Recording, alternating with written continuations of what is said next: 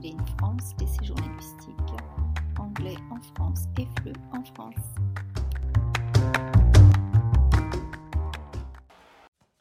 Euh, bonjour pour cet nouvel épisode de podcast euh, avec Anglais in France.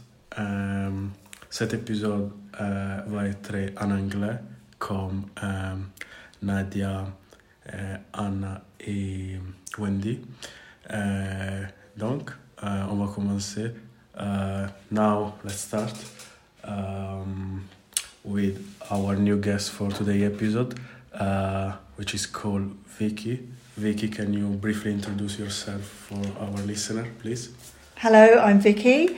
I'm one of the English teachers here for Anglais in France.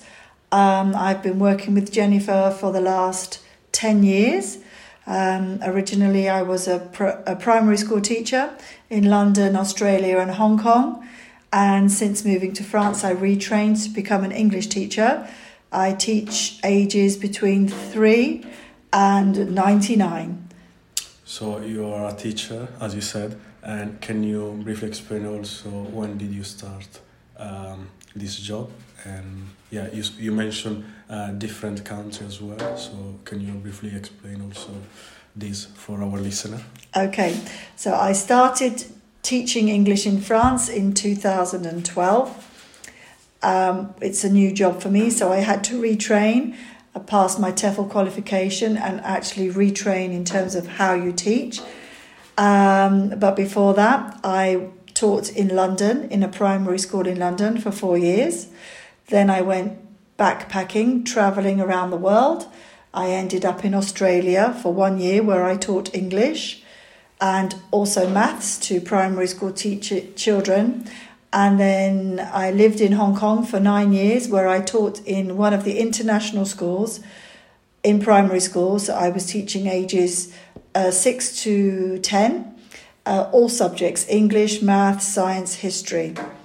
Um, and since living in France, I've taught lycée, college, primary school, and also for Jennifer in Anglais in France. Where your passion for teaching is born then? I think my passion for teaching is, has always been there because I like telling people what to do. I like I like uh, I like it when you finally see somebody the light switches on and they really really get what you're explaining. Uh, it's always been my passion. I think it's definitely my vocation. Um, and now I'm teaching English, but really for me, teaching is is my passion. Uh, and I think without teachers, you don't have a world that, that functions well. So now uh, you are teaching here for um, language immersion at Anglais in France. How did you meet this company? How all started? Okay, so I originally met Jennifer because we used to have um, we, we used to be a host family. So uh, the in the first instance, we used to have uh, students uh, aged between thirteen to eighteen. They came and stayed with us uh, for a whole week's immersion in English. Myself, my husband, my two children's, uh, my two children, and my dog. And during the week, they have English lessons. Their children had English lessons with me. Plus, we also did lots of family activities, um, swimming in the river, um, hiking in the mountains or in the on the cliffs, and lots of general family activities, playing play, playing board games, watching uh, videos in English, and so on. So that was my first part, and then um, slowly, because Jennifer developed the company, then she needed more more teachers to teach adults. So I became involved in that part of the company too. Uh, interesting and always about uh, teaching here in Anglais in France. Obviously, now you live in France, which is not your like home country.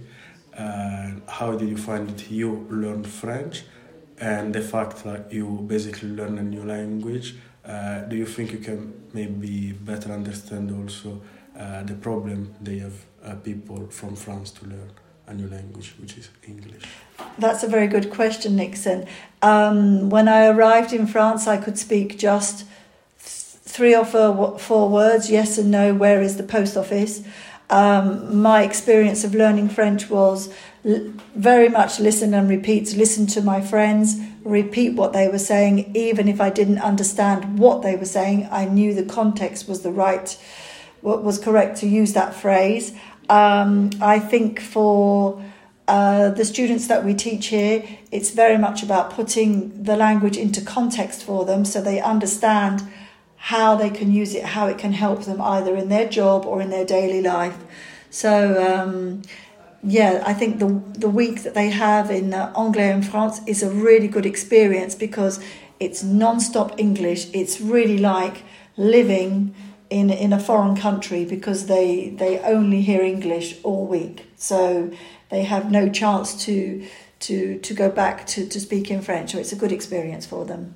And about uh, always about um, teaching and uh, in this case English. Uh, you teach also you speak about adults, but in your past you, you teach also some uh, less young student, I would say.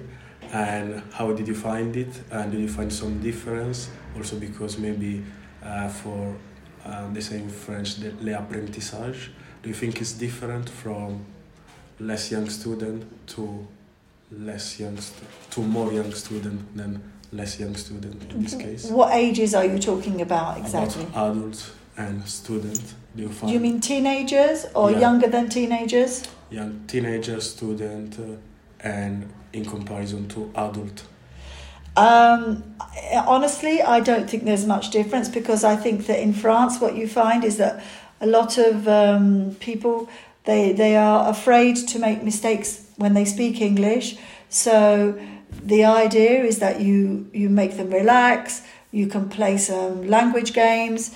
Um, because a lot of adult uh, who always speak so far they told me in an adult age like the apprentissage maybe the learning is more difficult than when you are young do you feel Um, yes, I think when when you're very young, because it's easy because you don't you're not concerned about making mistakes. But as you get older, you're more concerned with making mistakes, and probably when you're younger, you have more opportunity to speak another language. And as you get older, unless you have to speak English for your job, then you use the language less and less. So it's it's more difficult to remember what you need to do. Yes. in conclusion Vicky do you have any advice maybe for um, adults in this case who like maybe to learn or improve a language uh, a new language maybe um, for job wise or also like for uh, yeah personal skill Uh, yeah, I think uh,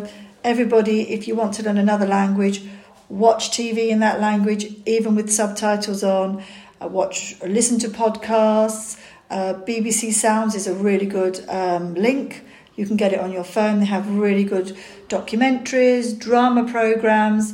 Uh, make friends with native speakers, and you can make an exchange. You can practice your English while the the English speaker practices their French.